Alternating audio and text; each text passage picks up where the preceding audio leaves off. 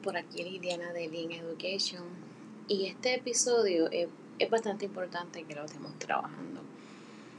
Hemos estado viviendo en las últimas días, semanas, temas muy importantes que se toquen en la vida de nuestros niños. Y muchas veces nos preguntamos cómo hablamos sobre lo que es el maltrato con nuestros niños. ¿Cómo le podemos decir a nuestros niños lo que está sucediendo? ¿O cómo le podemos decir a nuestros niños cómo identificar maltrato? En algunas ocasiones simplemente lo que hay que hacer es hablar. Hablar desde el corazón con nuestros niños sobre lo que está mal, sobre lo que es el maltrato. Si nuestros niños comprenden mejor el formato por medio de los dibujos, de los pictogramas, vamos a hacerlo de esa forma.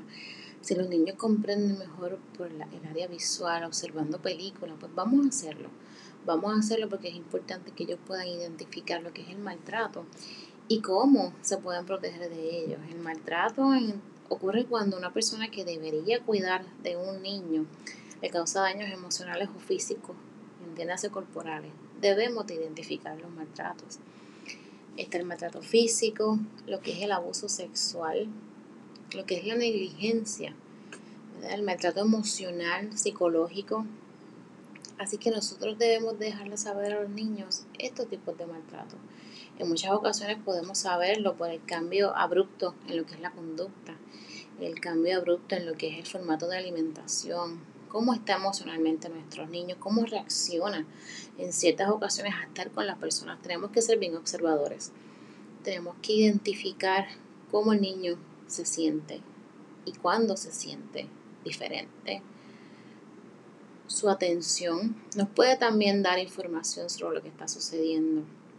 Es importante esa educación, esa enseñanza, hablar, mostrar, mencionar, dejar saber. Y cuando estemos viendo algo, que muchas veces podemos pensar, tal vez él no lo entiende, pero aprovechemos cada oportunidad para dejarle saber que eso está erróneo, que eso está mal, que se debería hacer esos cuidados médicos, lo que es la comida, lo que es la limpieza, la higiene, nosotros podemos observar por medio de, de diferentes aspectos. Si hay un tipo de maltrato, ese maltrato emocional, que a veces no podemos ver físicamente cambios, pero ocurre cuando toda persona que cuida del niño lo critica, lo amenaza, lo denigra, lo rechaza, no se muestra lo que es el amor, y hacen que se sienta despreciable o mal consigo mismo. Así que no podemos permitir esto. En muchas ocasiones esto sucede, así que, que tenemos que trabajarlo.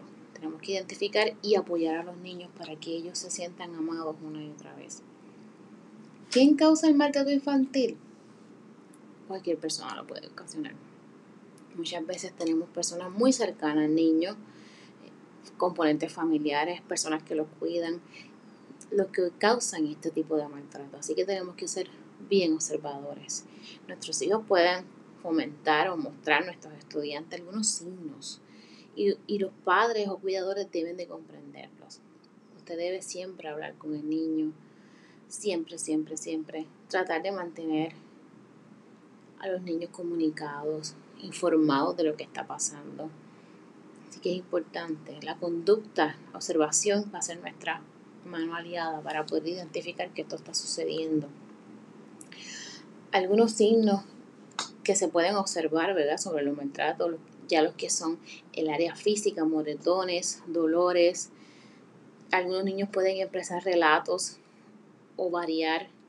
Algunos niños pueden no querer ir a ciertos lugares o a casas específicas, evitan pasar tiempo con las personas, están tristes o deprimidos, no comen, no duermen, no permiten que nadie los toque, se pueden portar mal en lo que se identifica, ¿verdad? Como una conducta errónea.